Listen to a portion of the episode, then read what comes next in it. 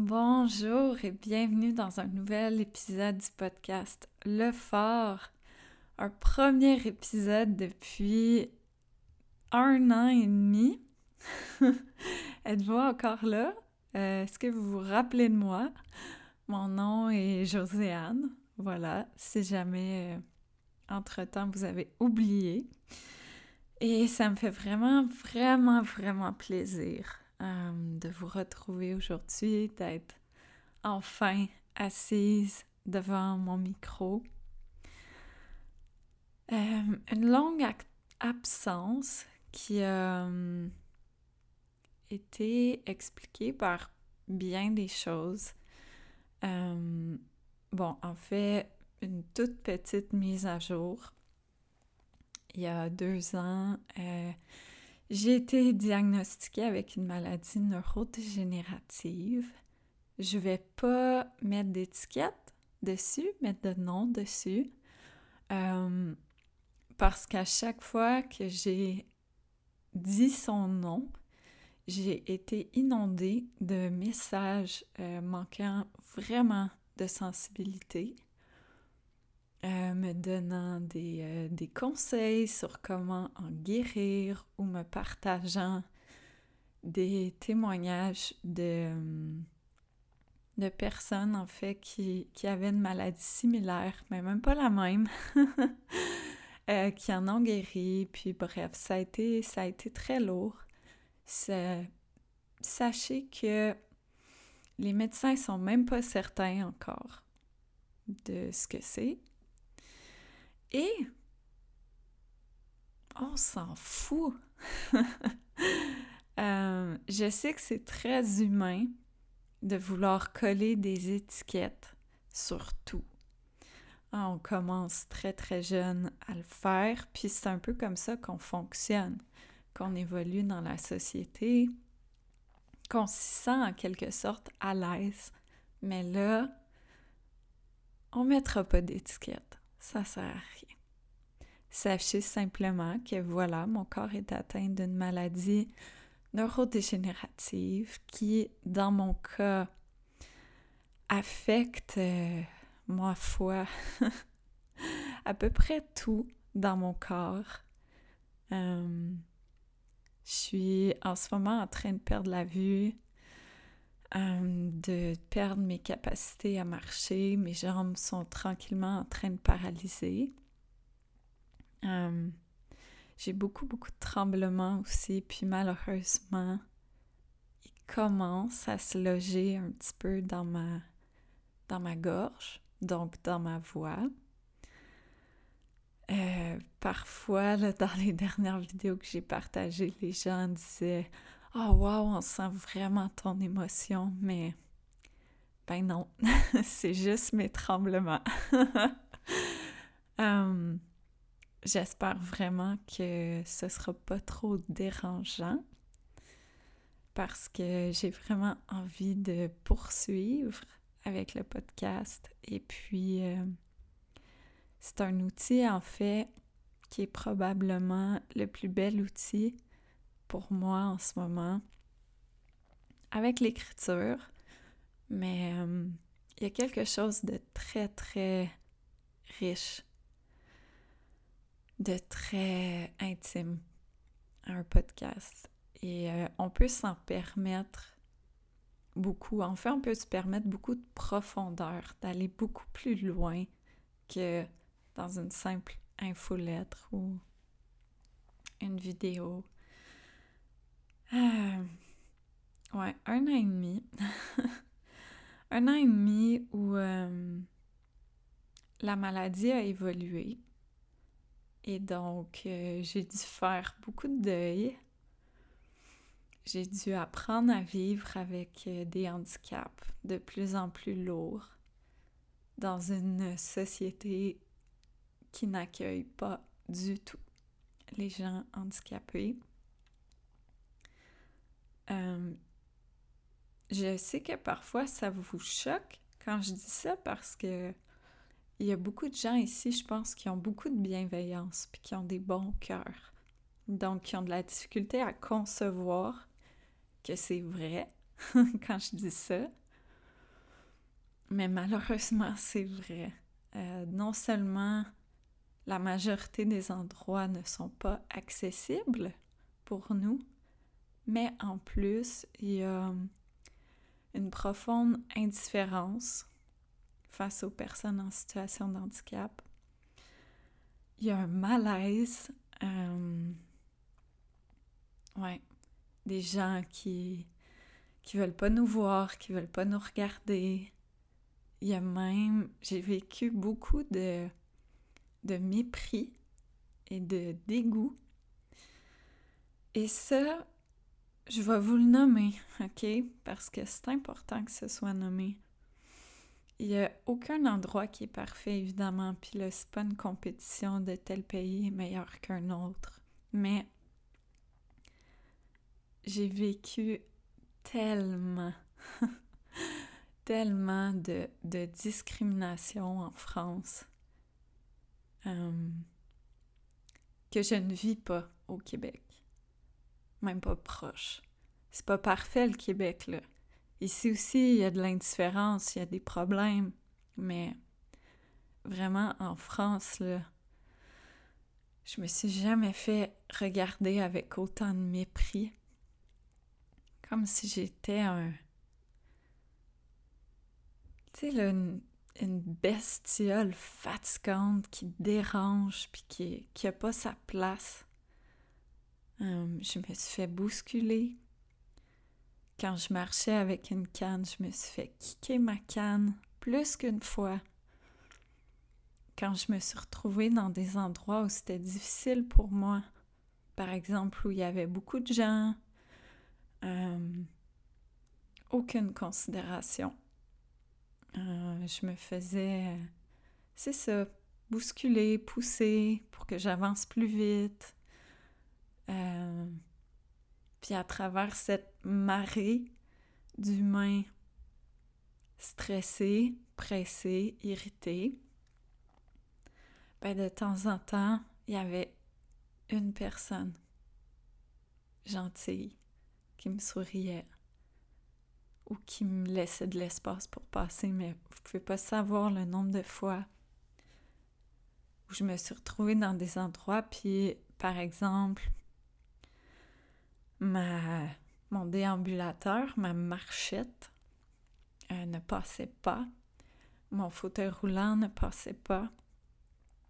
Et là, la personne, au lieu de se déplacer, de 5 cm, de simplement me regarder avec mépris et indifférence et de se retourner sans rien faire.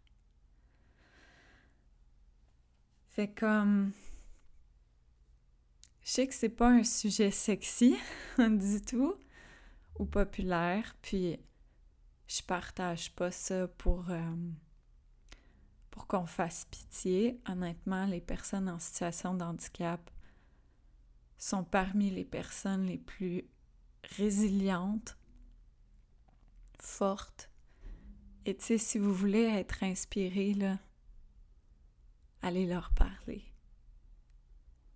Fait que c'est pas un message pour euh, faire pitié ou, dire euh, en France, c'est vraiment pas facile, les gens sont pas fins, blablabla. Bla, bla. Non, c'est comme une invitation collective à, s'ouvrir les yeux, puis à... Quand, par exemple, vous entendez ça, au lieu de, de vous dire, ben non, voyons donc, ça se peut pas, de vous dire, waouh, qu'est-ce qu'on pourrait faire pour changer les choses? qu'est-ce qu'on pourrait faire pour que ça s'améliore? Euh, ouais, puis ça commence, ça commence avec chacun d'entre nous, hein? À simplement peut-être sourire la prochaine fois que vous voyez une personne en fauteuil roulant au lieu de détourner les yeux. Ou à essayer de vous mettre dans nos souliers.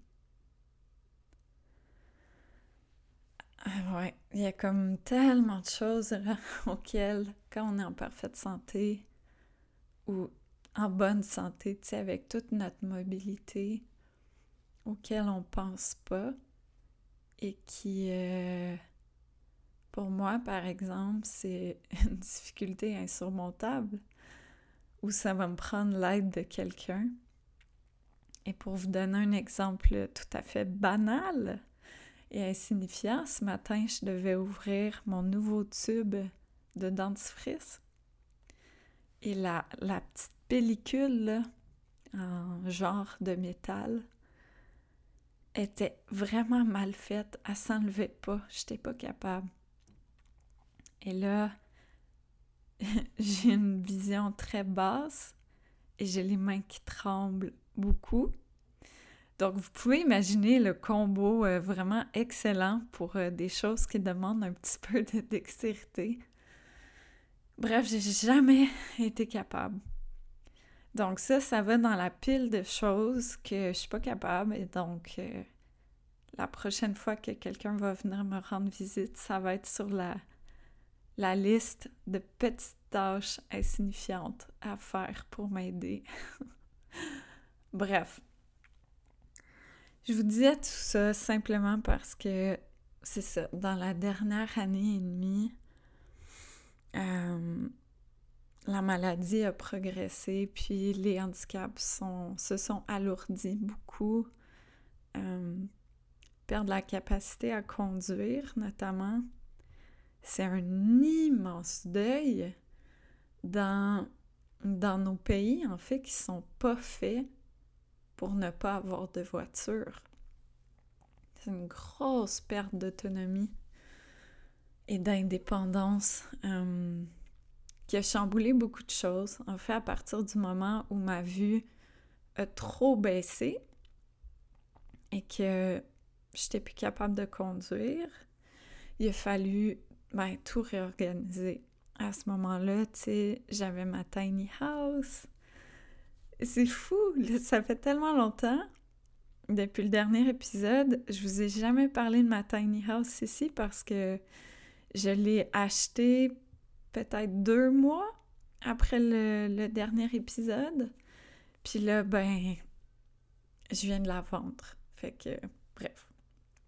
Mais c'est ça, on a vécu euh, quelques mois vraiment, vraiment formidables dans une tiny house en France, Clara et moi. Mais la réalité est que Hmm, le seul endroit que j'avais trouvé était loin de l'école de Clara, donc il fallait conduire à tous les jours. Puis il n'y avait pas d'option suffisamment près de l'école pour poser la tiny. Même pour un logement ordinaire, il n'y avait rien de possible. Donc quand j'ai perdu la capacité à conduire, ben il a fallu, ma foi, il a fallu euh, ben, faire un, même pas un 180, là, un 360. Euh, à ce moment-là, j'ai décidé de revenir m'installer au Québec parce que euh, j'étais vraiment tannée d'être toute seule, de pas avoir de support, de pas avoir de soutien, de pas avoir, tu sais, les gens qui m'aiment autour de moi. Et j'étais tannée aussi, je vais le nommer là, j'étais tannée d'être en France, dans un pays qui était aussi hostile envers moi, de par mes handicaps. Euh, donc bref, fallait quand même terminer l'année scolaire. Alors, attendez, je vais mettre pause deux secondes, là, essayer de me replacer. Bon, je sais pas si ça va être mieux. J'ai fait un micro-ajustement euh, qui devrait faire en sorte que je tremble un petit peu moins. Bref. Ouais, donc fallait terminer l'année scolaire et euh, à travers tout ça, ben, j'ai perdu ma maman. Euh, je suis rentrée au Québec en fait pendant trois mois. J'ai été là les trois derniers mois de sa vie pour l'accompagner. Euh, j'habitais chez mes parents pour être là pour elle, puis essayer de passer euh, le plus de temps possible avec elle. Donc, vous pouvez imaginer que pendant ces mois-là et le après, j'avais pas trop envie de, de créer du contenu, d'être présente. Euh. De toute façon, tu sais, je pense que c'est vraiment important de, de vivre nos processus en paix. Puis, je vais pas dire en solo parce que je pense que chaque personne est différente puis doit le vivre de sa propre façon. Mais en tout cas, j'avais cette habitude-là avant, je pense, de, beaucoup venir partager pendant que j'étais dans l'intensité des choses. Puis euh, ça, ça s'est beaucoup transformé. J'ai eu besoin de, de vivre tous ces deuils-là, qu'ils soient physiques ou encore la perte de ma mère en privé, en tête à tête avec moi-même. Euh, vraiment prendre le temps de vivre le processus interne sans rien rocher, sans rien précipiter. Puis oui, c'est long, puis c'est inconfortable, puis c'est souffrant. C'est vraiment pas le fun, mais il faut le vivre. Il faut prendre le temps de vivre nos épreuves. Sinon, c'est comme si on faisait juste pelleter nos problèmes par en avant, ça finit tout le temps par nous rattraper. Et la plupart du temps, quand ça finit enfin par nous rattraper, c'est comme bien pire. Euh, je peux vous partager que vous le savez peut-être, je pense que je l'ai déjà dit à quelques reprises, mais moi, mon père biologique est décédé quand j'étais petite quand j'avais 4 ans, puis évidemment, j'avais 4 ans, donc euh, j'ai vécu mon deuil comme un enfant de 4 ans, puis ensuite, ça a beaucoup été enfoui en moi, puis tu sais, vraiment mis de côté, puis j'en parlais pas vraiment, puis tu sais, si je venais à mentionner ça, parce que notamment, tu sais, ma mère s'est remariée, puis mon père, on va dire mon père adoptif, est arrivé tôt dans ma vie, puis c'est vraiment, c'est lui qui m'a élevé et tout, fait que, ben, c'est mon père, puis je l'appelle mon père. Mais quand les gens se rendent compte qu'on n'a pas le même nom, évidemment, ils posent des questions.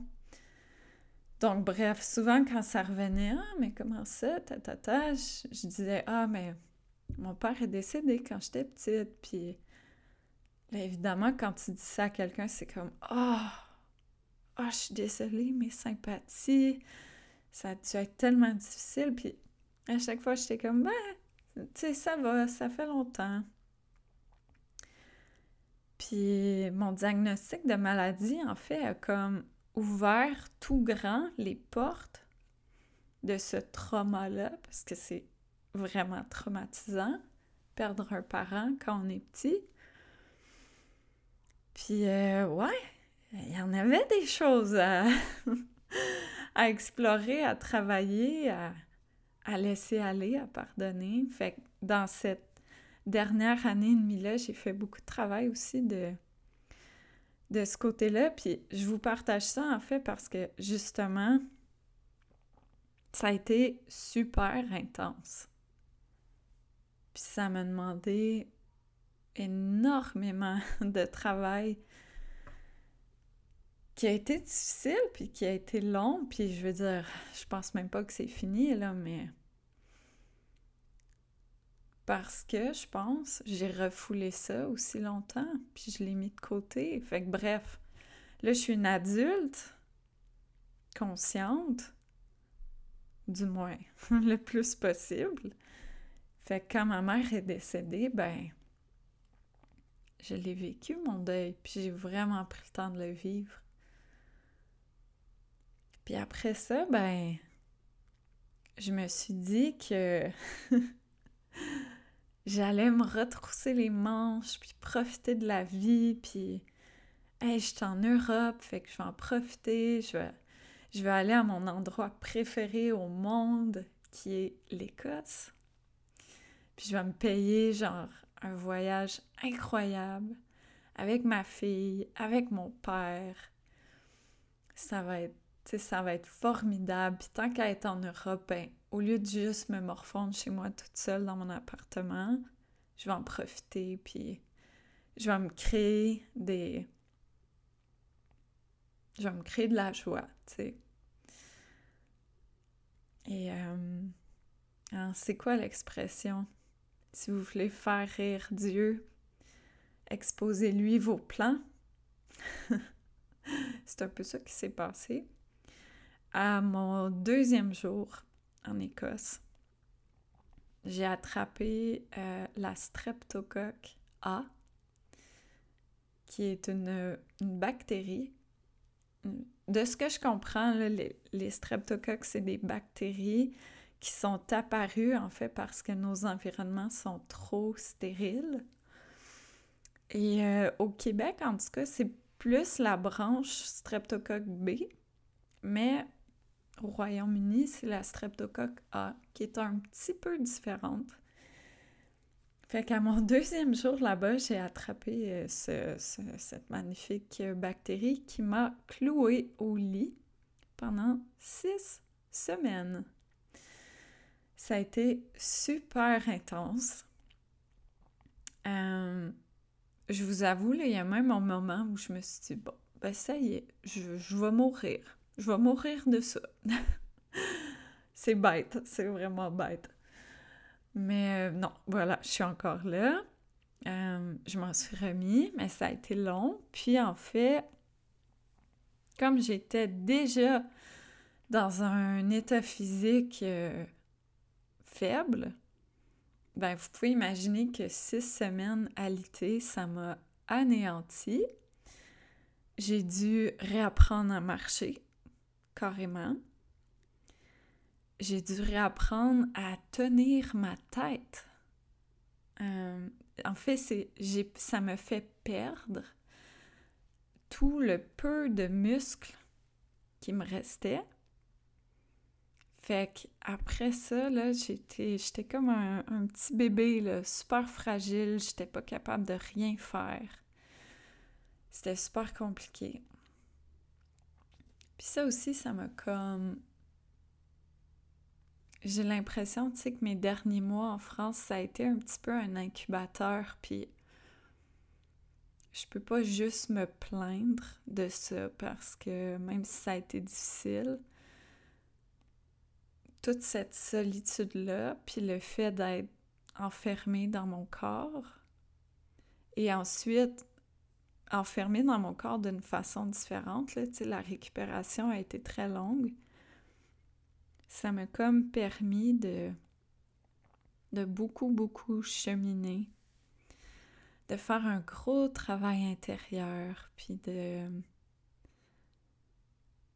justement, tu sais, apprendre à être bien, même quand, entre guillemets, on n'a aucune raison de l'être. Fait que j'étais toute seule, enfermée chez moi, clouée au lit, avec, tu personne, ou presque, qui, euh, qui vient me voir, qui passe du temps avec moi, puisque j'avais vraiment pas beaucoup de réseau en France puis à vivre encore, tu sais, le deuil de ma mère, puis à vivre les deuils de la maladie, puis là, à me retrouver avec beaucoup d'incertitudes. Je veux pas, tu sais, on, on connaît pas le futur, hein? Puis d'avoir autant faibli, c'est sûr, là, je savais pas qu'est-ce qui m'attendait. Je me disais, hé, je vais-tu être capable? De remarcher? Je vais être capable de récupérer de ça, tu sais? Puis j'avais pas la réponse. Fait que ce que ça m'a apporté, c'est à travers cette solitude, puis cet inconfort-là, puis cette douleur, puis... Ben, je suis allée voir à l'intérieur. Il y avait rien d'autre de disponible ou d'accessible. Fait que je suis allée voir à l'intérieur. Puis après beaucoup de prières, puis beaucoup d'introspection, ben tranquillement, j'ai recommencé. Non, je vais dire j'ai commencé parce que j'ai jamais avant ça expérimenté ce, ce bien-être-là, cette, paix intérieure-là,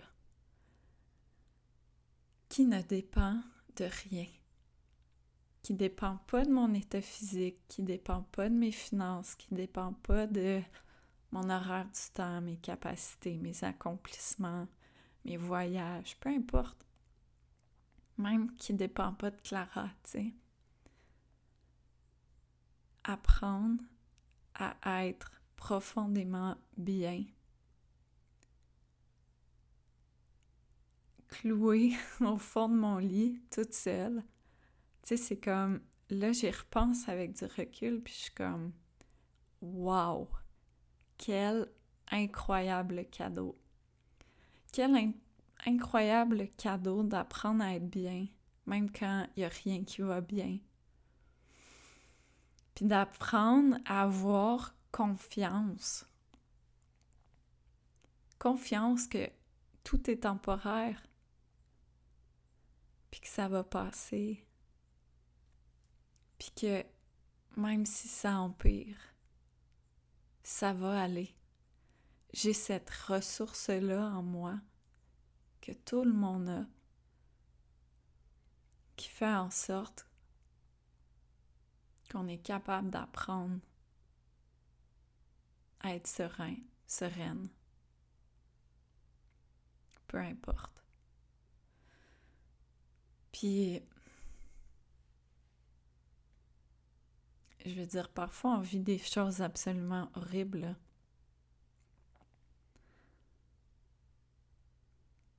Mais avec cette sérénité-là, je pense que on apprend à les vivre puis à passer au travers de façon de façon présente. C'est fou à quel point dans la dernière année et demie, j'ai appris la présence.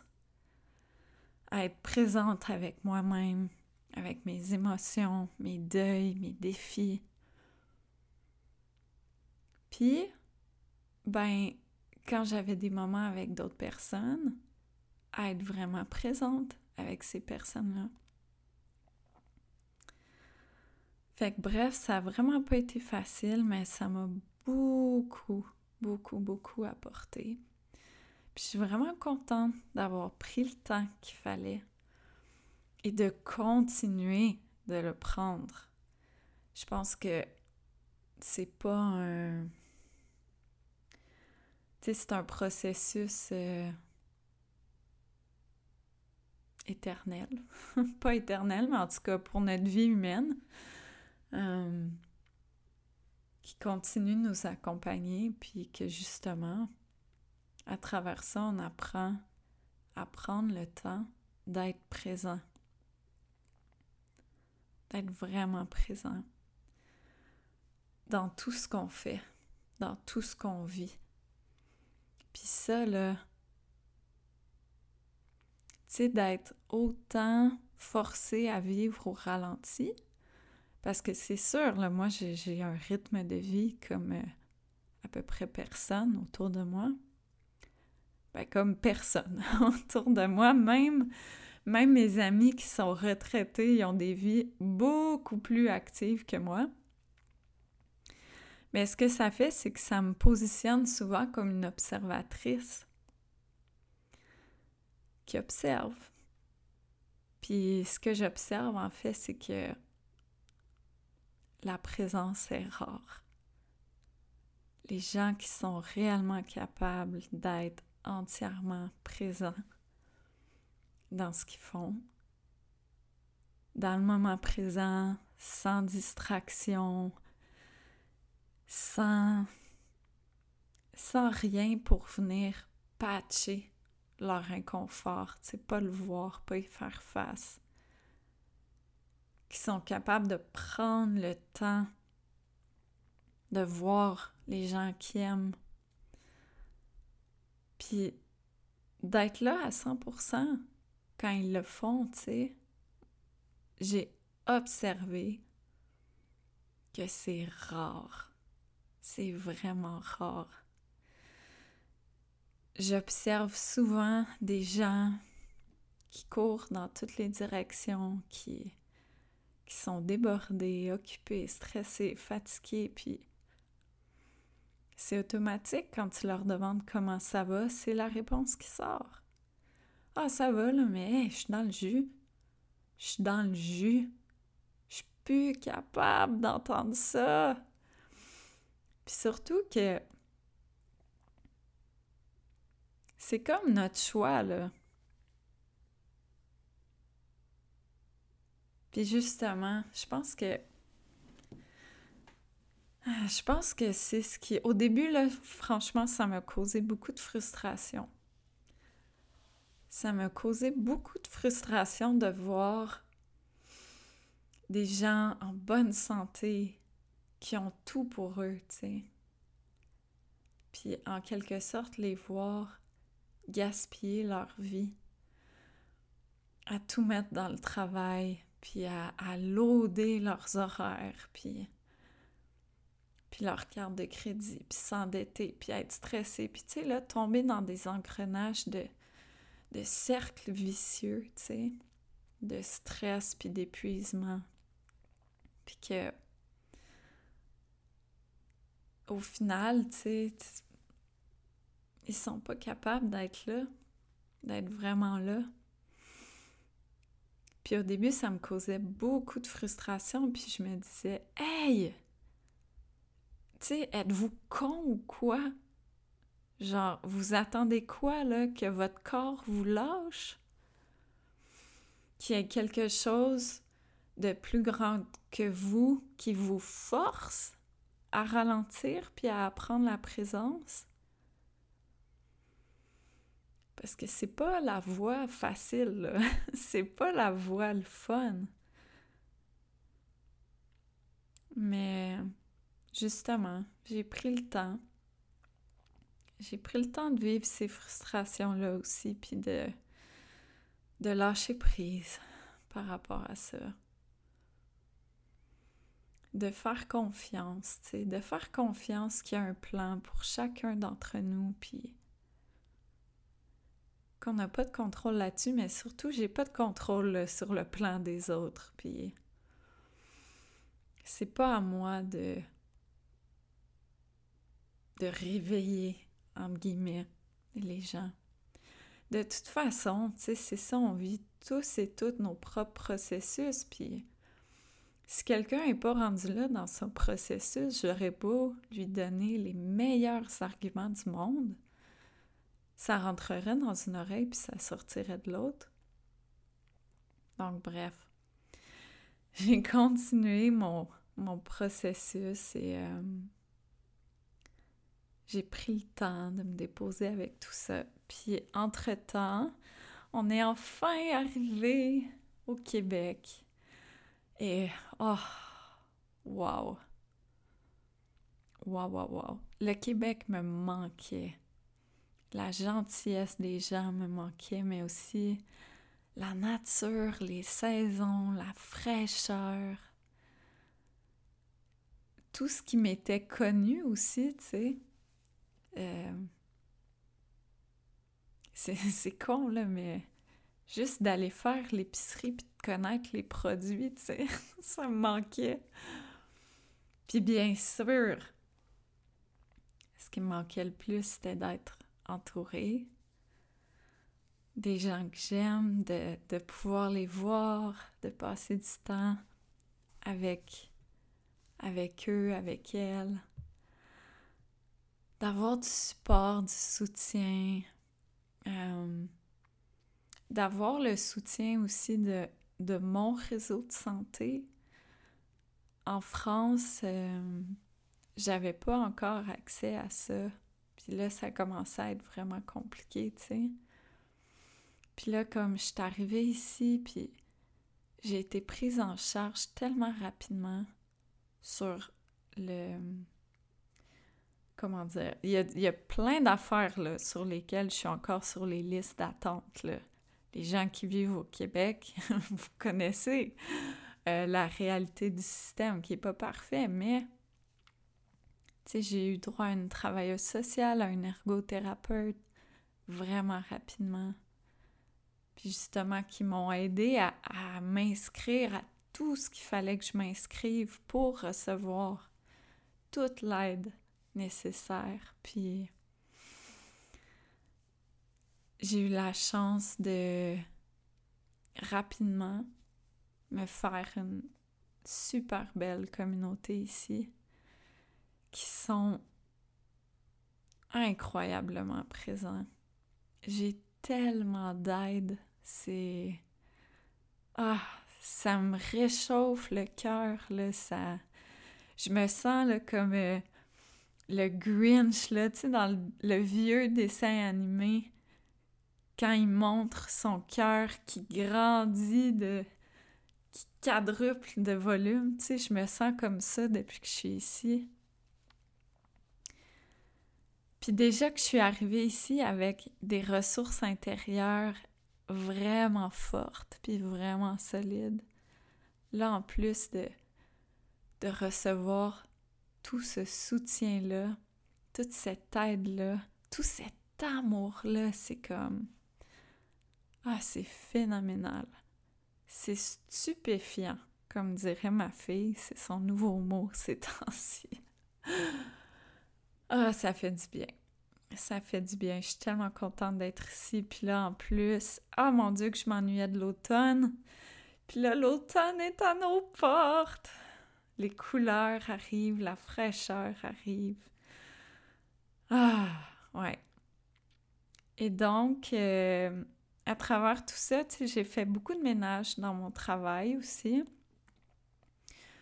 Vous l'avez peut-être vu passer, mais j'ai mis fin en fait à, tout ce que j'ai offert par le passé parce que c'était plus en alignement avec moi ça, ça vibrait pas. Puis même si c'était facile de faire des revenus avec ça, puis là, comprenez-moi, là, dans ma situation où travailler, c'est compliqué, euh, j'aurais très bien pu décider de, conserver ça puis de continuer de rouler là-dessus, mais c'était impossible. C'était pas possible de de faire quelque chose qui n'est pas ancré dans, dans la vérité, dans ma vérité, c'était...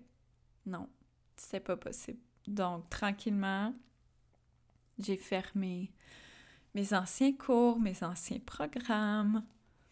Euh, là, je suis en train de, de tout retravailler, mon, mon site web, mon image de marque. Ça aussi, ça va changer dans les prochaines semaines, prochains mois. Et j'ai vraiment observé, tu sais, les endroits qui me prenaient beaucoup d'énergie et les endroits qui étaient de plus en plus difficiles physiquement à, à habiter, tu sais, pour moi. Et Instagram et YouTube, c'était vraiment les deux plateformes qui commençaient à être vraiment compliquées, puis qui me, qui me causaient beaucoup de frustration parce que l'utilisation était rendue trop difficile, puis veut, veut pas. C'est aussi les deux plateformes où les gens s'en permettent vraiment beaucoup. Puis je commençais à être tannée de ça. Puis là, avec mon énergie limitée, de prendre du temps pour créer du contenu qui, déjà en partant, et pas 100% en, on va dire, en alignement avec moi, simplement parce que ces deux plateformes, tu sais, euh, oui, je trouve qu'il y a peu, peu d'espace pour la profondeur. C'est sûr, c'est pas leur mission, là. Puis tu sais, YouTube, c'est vraiment une belle plateforme. Mais c'est le fun quand on est capable de produire du contenu dynamique, imagé, puis justement, j'avais du plaisir sur YouTube quand c'est ce que j'étais capable de produire. Mais là, depuis un moment, hmm, j'étais juste capable de faire un plan, puis aucun montage. Puis ça, ben, c'est pas l'endroit. On met pas ça sur YouTube, tu sais. Fait qu'en tout cas, j'ai fini par assumer, là, puis décider, ben regarde, sur Instagram, je serai plus accessible. C'est-à-dire que moi, je vais plus prendre de temps pour aller voir les messages puis y répondre. Puis, une fois sur, on va dire, cinq, être irrité parce que ça respecte pas mes limites. Tu sais. Puis, de, de me casser les yeux à essayer de créer du contenu pour YouTube, mais en fait, c'est comme suis juste plus capable. c'est aussi simple que ça. Je suis plus capable de, filmer puis de faire du montage. Fait que je, je vais pas m'épuiser à essayer de le faire, là. Puis ce qui est magnifique là-dedans, c'est que d'arrêter ça, ça m'a tout de suite ouvert la porte au podcast. Parce que le podcast, c'est pas pour rien aussi que je l'ai mis de côté depuis aussi longtemps, parce que depuis un an et demi, j'ai pas été absente partout. Mais parce que mon, mon temps, mon énergie était investie principalement dans YouTube et Instagram, ben ça faisait en sorte que j'avais pas d'espace pour le podcast, pour mon infolettre, pour écrire, tu sais. Puis là, ben, d'avoir mis ces limites-là, ça m'a comme... Ça aussi, ça, ça m'a allégé le cœur parce que je me suis dit, waouh, je vais pouvoir reprendre le podcast. Puis honnêtement, c'est... Euh, en tout cas, on va voir comment va la mise en ligne, mais du moins pour l'enregistrement, c'est... C'est formidable, tu sais, il n'y a rien de plus facile pour moi que de de m'asseoir, appuyer sur une touche, puis parler pendant une heure. Donc, euh, nous voici. Nous voici aujourd'hui.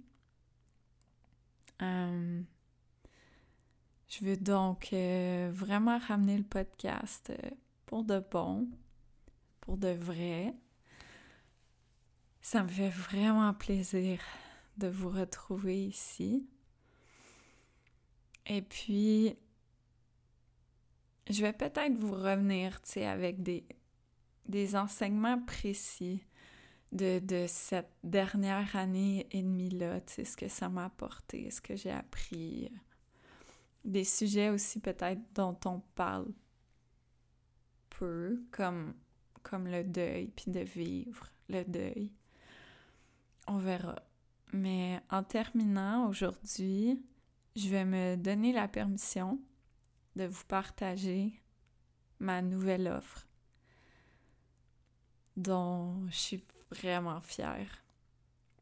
sais, quand je vous dis que j'ai appris la présence, puis appris à prendre le temps pour de vrai, ça aussi, c'est un excellent exemple parce que ça fait, pour vrai, ça fait presque un an et demi que cette offre-là ben, ça fait un an et demi. Lors du dernier épisode que j'avais enregistré, je pense que c'était en mai 2022, euh, je commençais à cogiter cette offre-là, puis je me disais justement que je voulais la lancer ce printemps-là. la bonne blague. Puis finalement, ben, j'ai pris le temps. J'ai vraiment laissé tout ça mûrir en moi, puis vraiment se déposer, s'enraciner en moi. Puis là, un an et demi plus tard,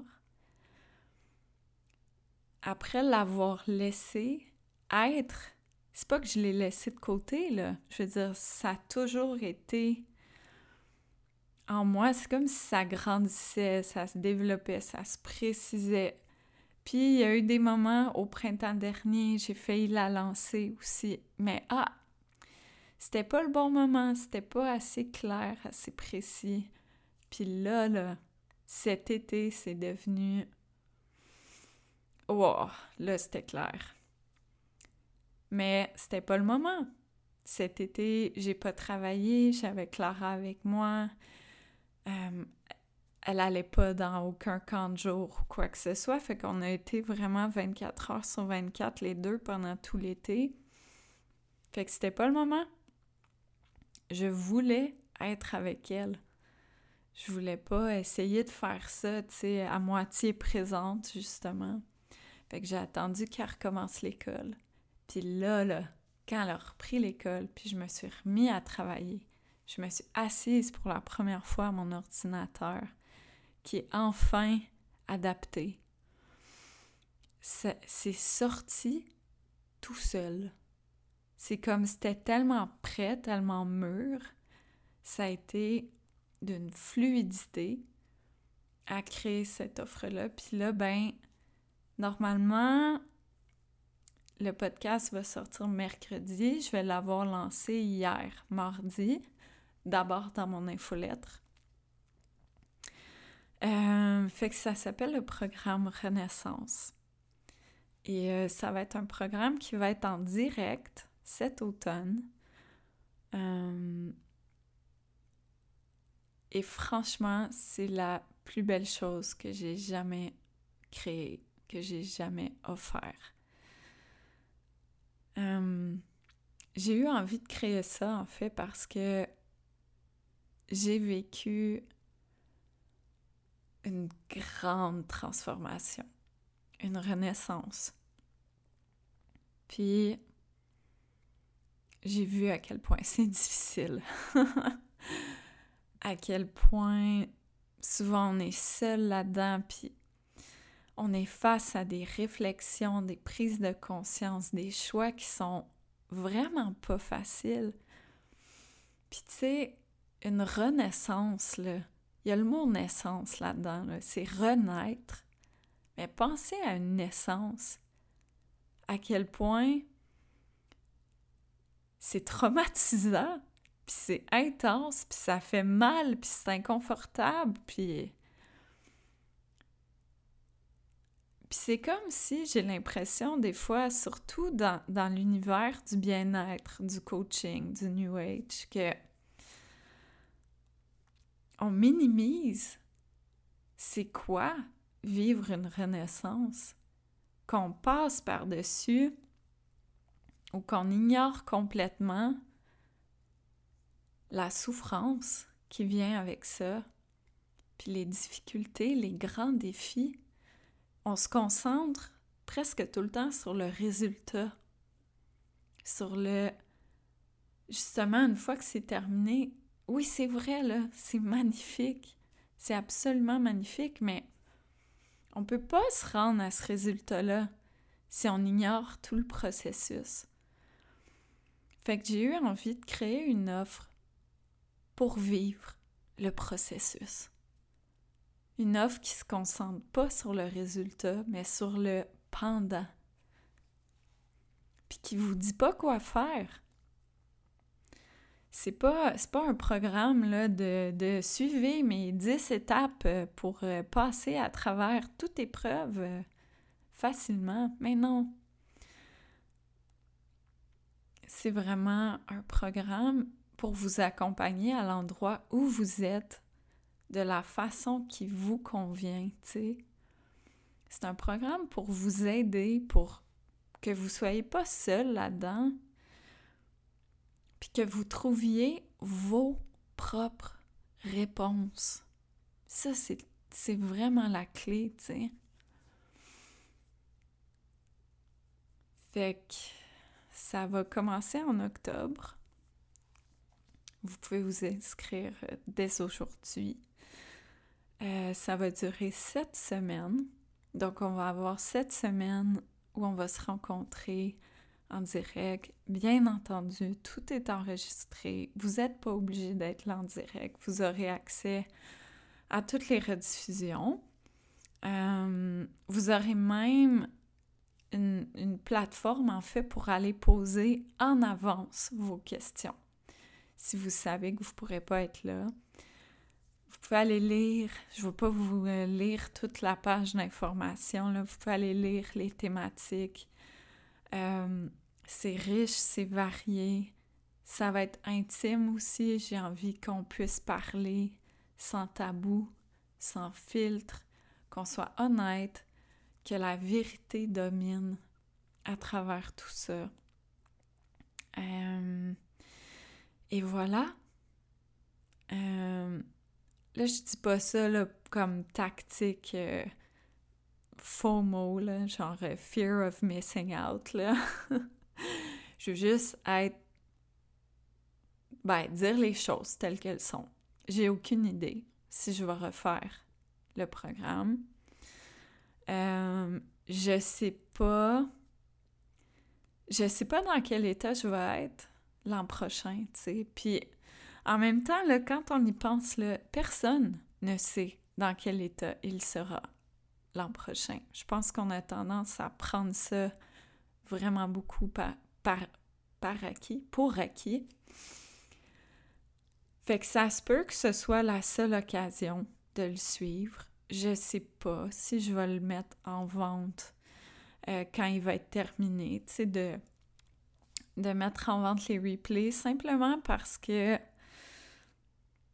dans ce genre d'offre-là, justement, on est dans un contenant très intime et euh, où je vais m'adapter aussi à, au groupe à ce que le groupe va, va être prêt à recevoir. Puis ça se peut, ça se peut qu'à la fin de notre, notre, voyage ensemble, notre parcours ensemble, je me dise, hmm, ben cette fois-là, -là, c'était vraiment juste pour ces personnes-là. Ça se peut.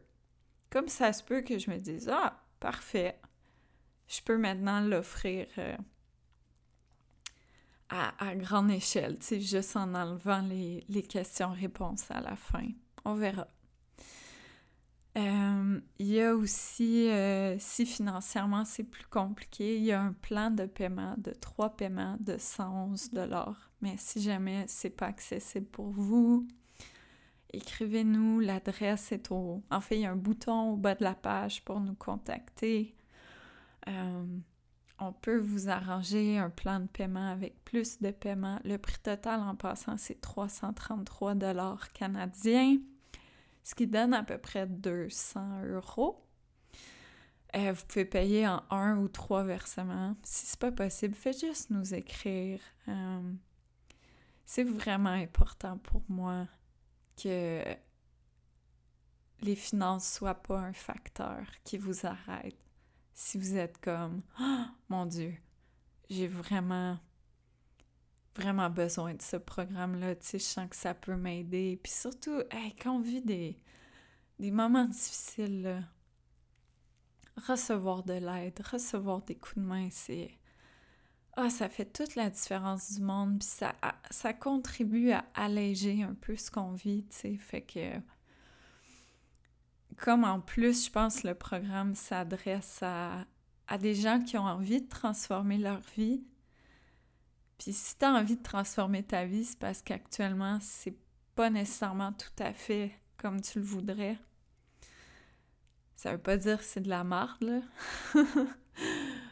Euh, mais reste que voilà, il y a des trucs à, transformer et tout. Bref, tout ça pour dire, si vous avez besoin, écrivez-nous.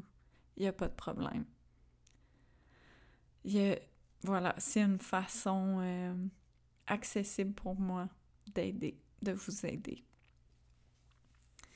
Fait que sur ce, euh, ben je pense qu'on va qu'on va conclure là.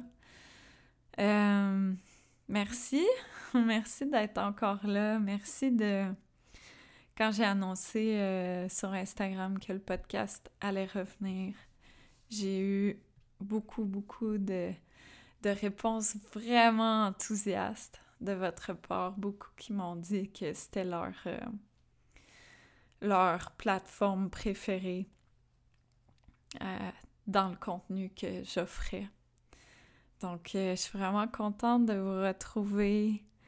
Euh, je prends plus mes messages privés sur Instagram, mais je vais sûrement faire une publication par rapport au retour du podcast. Fait que peut-être en dessous, si jamais il y a quelque chose que j'ai dit aujourd'hui, qui vous donne envie que j'approfondisse un sujet, que je parle de quelque chose, euh, ben venez l'écrire sous la publication ou vous pouvez toujours envoyer un courriel à l'adresse hello joseannesc.com donc H-E-L-L-O à commercial joseannesc.com tout collé.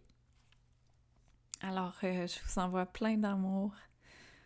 J'espère que vous êtes bien où vous êtes et que je souhaite vraiment à tout le monde d'apprendre ce bien-être-là qui ne dépend de rien. C'est une grande libération dans nos vies. On se retrouve très bientôt. Merci d'avoir été là. Plein d'amour.